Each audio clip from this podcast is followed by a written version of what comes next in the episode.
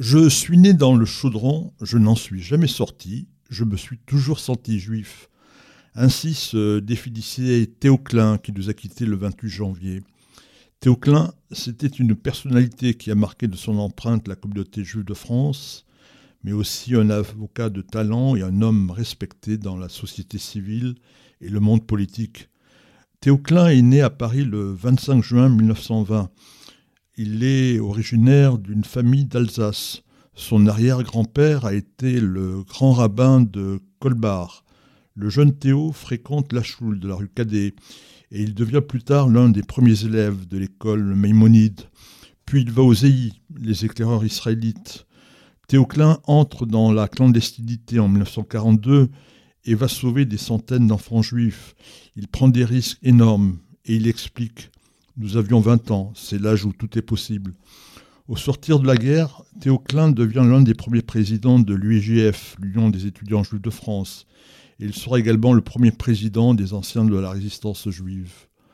En mai 1967, Nasser menace Israël de destruction. Les Juifs de France, tout comme les Israéliens, vivent cette période avec angoisse.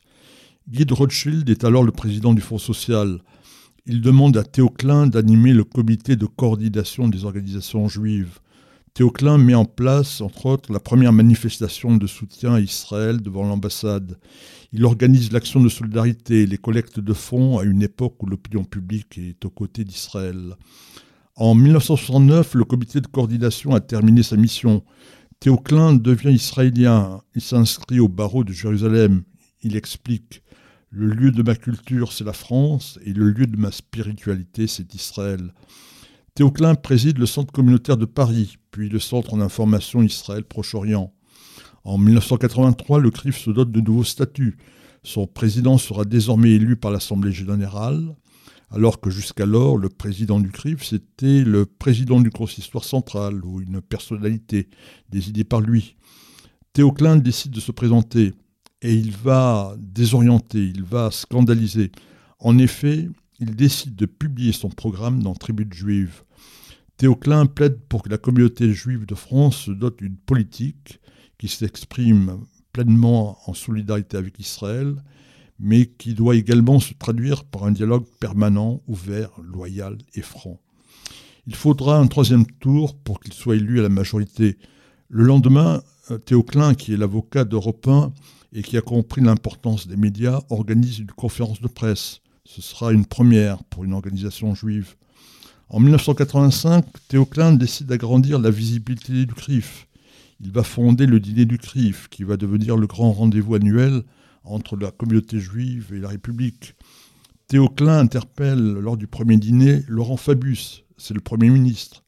François Mitterrand a en effet décidé de modifier le système électoral en vue des élections de 1986.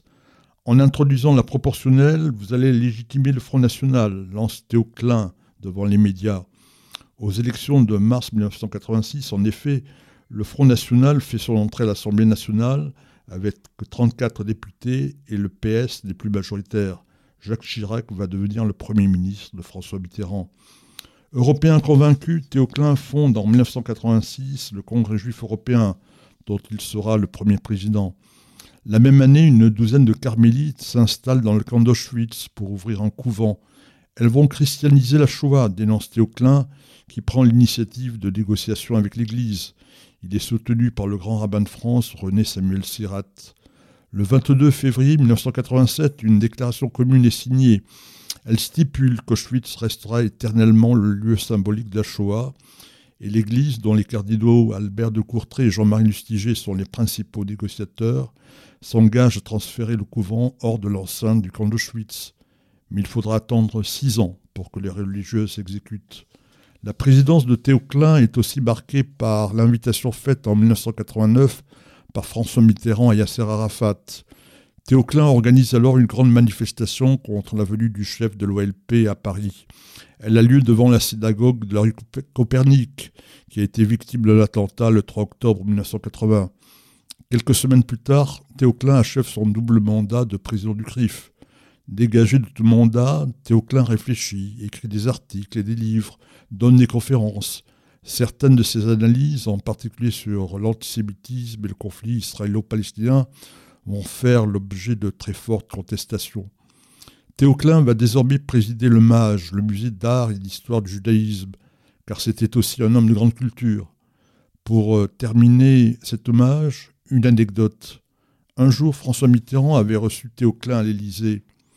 Le président de la République avait interrogé Théoclin. J'observe vos difficultés à la tête du CRIF. Vous devez faire face à tellement de débats, d'opinions différentes. Mais comment faites-vous pour supporter tous ces juifs avait demandé le chef d'État. Et Théoclin avait donné cette réponse magnifique. Mais je les aime, monsieur le président.